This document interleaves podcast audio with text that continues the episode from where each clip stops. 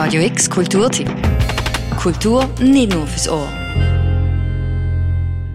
Jetzt ist die Zeit da, wo es so richtig kalt, nass und grau ist. Perfekt also zum daheim bleiben, den Storen machen und im Dunkeln gamen.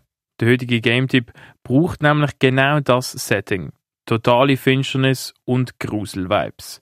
Film ab fürs interaktive Drama und der pure Survival-Horror in The Dark Pictures, The Devil in Me, wo am Freitag für Konsolen rauskommt.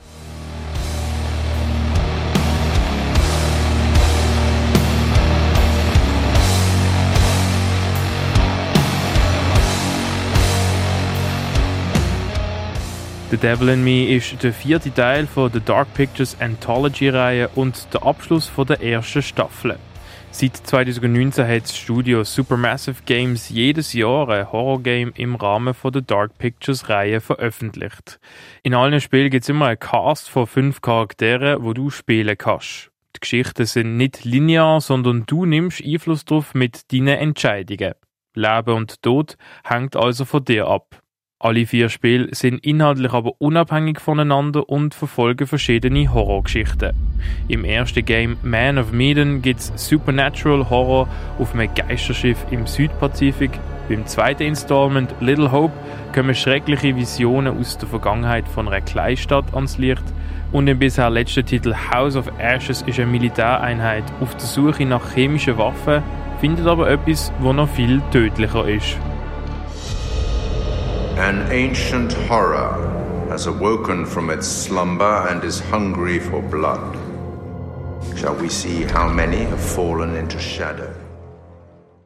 Im Seasonfinale The Devil in Me kriegt eine Gruppe von Dokumentarfilmemachenden einen mysteriösen Anruf, wo sie in eine Kopie vom Murder Castle vom H.H. Holmes einladet. Beim Filmen merken sie aber, dass etwas nicht stimmt und ihres Buchgefühl ist richtig, weil sie werden beobachtet und manipuliert. Schnell finden sie heraus, dass viel mehr auf dem Spiel steht als irgendwelche schlechte Bewertungen zu ihrem Film. Lonnet Entertainment. Charles Larnett, please. Speaking. My name is Grantham Dumet. I'm in a privileged position. Horror-Abenteuer-Trips von der Dark Pictures Anthology-Reihe sind wie ein interaktiver Film gestaltet. Du musst vor allem Entscheidungen treffen, Quicktime-Events überstehen, viel rumlaufen und entdecken.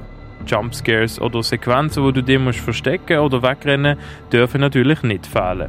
In The Devil in Me gibt es aber auch Gameplay-Neuerungen. Für die Charaktere gibt es zum Beispiel neue Inventar, werkzeugbasierte Puzzles und jetzt können sie sogar rennen, gumpen und klettern.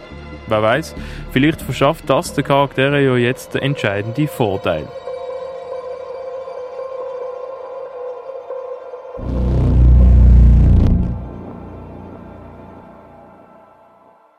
Am Freitag kommt The Dark Pictures Anthology The Devil in Me für Windows, PlayStation 4 und 5, Xbox One und Xbox Series raus. Spielen kannst du das Game allein, zusammen mit FreundInnen auf dem Sofa oder online mit anderen HorrorliebhaberInnen. Viel Erfolg, alle ProtagonistInnen lebendig aus dem Murder Castle zu kriegen. Für Radio X, der Tim Meyer. Radio X Kulturtipp. Jeden Tag mehr. Kontrast.